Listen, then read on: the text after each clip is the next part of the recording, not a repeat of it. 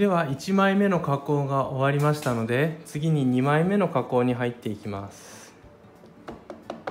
先ほどの皮をつけてからもう15分ほど経ってるかと思いますのでだいぶ中まで染みてるかなと思いますの。ですから、えー、作業自体は先ほどの1枚目よりもやりやすいと思います。実際にやっていってみましょう。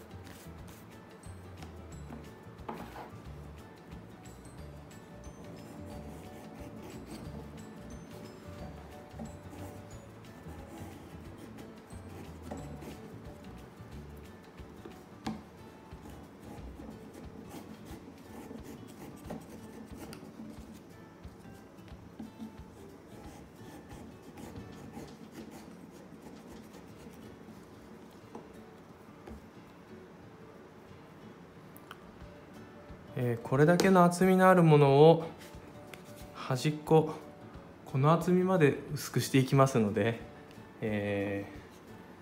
ー、半分近くを捨てるようになってしまいますが。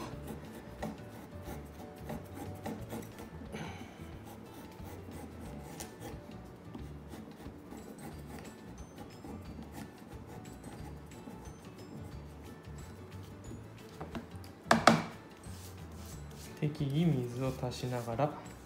すいていきますね。必ず手は、えー、包丁の手前に押さえる手は包丁の手前に来るようにしましょう。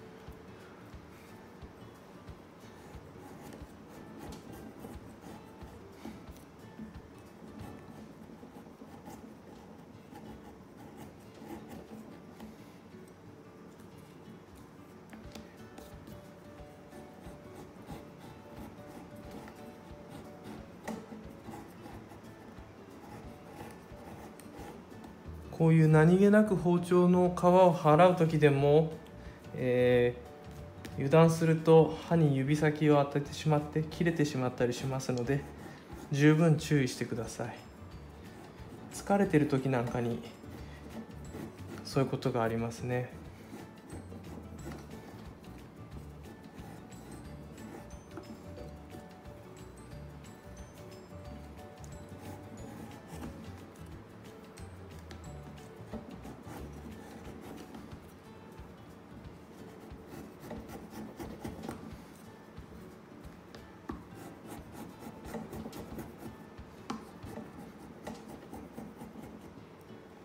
このように包丁の刃はなるべく横にも動かしながら、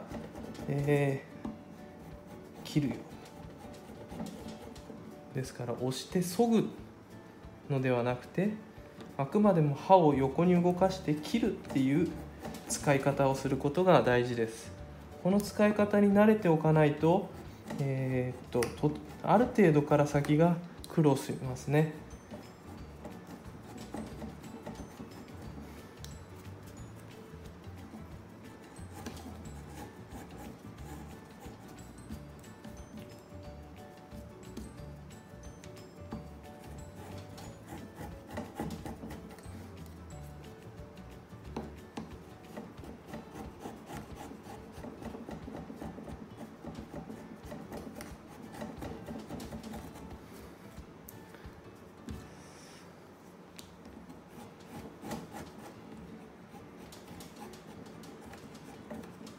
周りの厚みがある程度薄くなってきたので真ん中も落としていきましょう。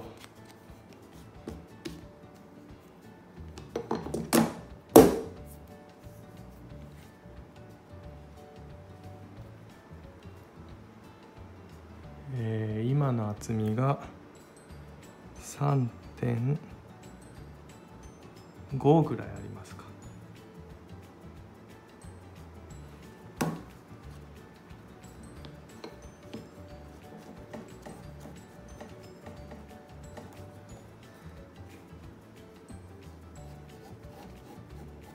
真ん中を削いだら少し周りを攻めて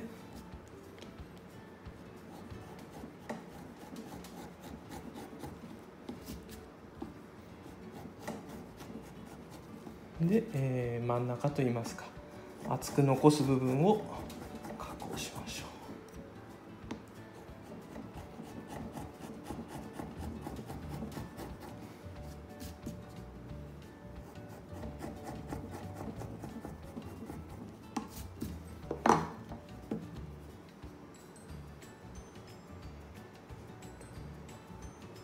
今で、えー、2点。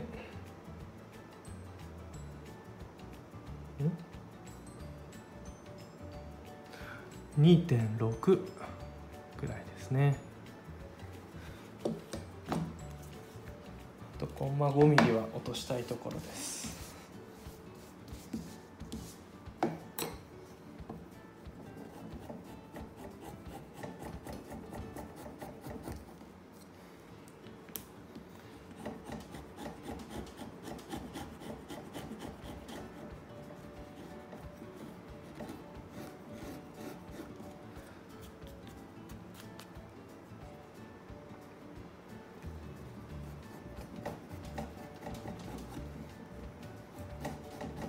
いぶ包丁が切れなくなってきたので作業すると机がガタガタ揺れてきますね。切る力もかなり必要になってきました。そろそろ包丁を研ぎましょう。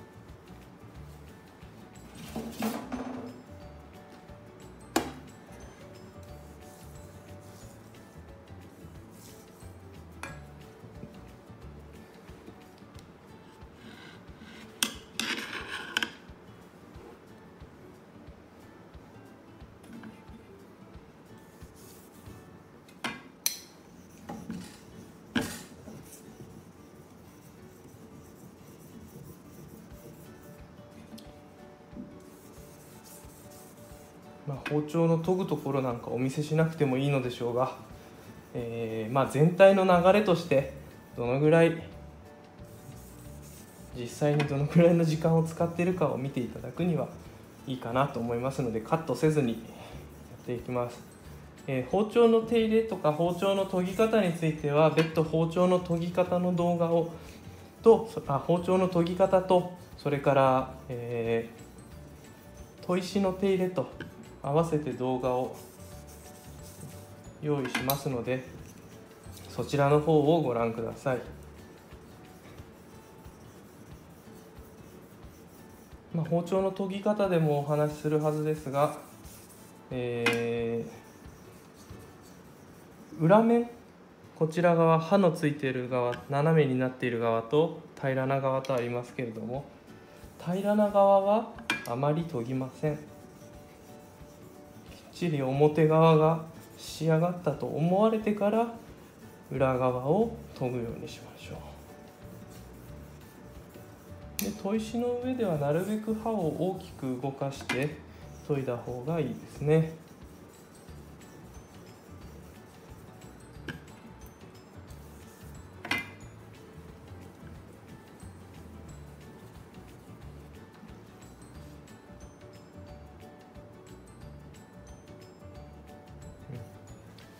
まあまあでしょうか。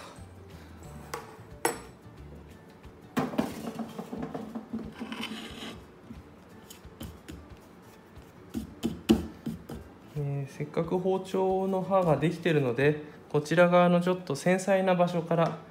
今のうちに包丁の刃が切れるうちにですね作業したいと思います。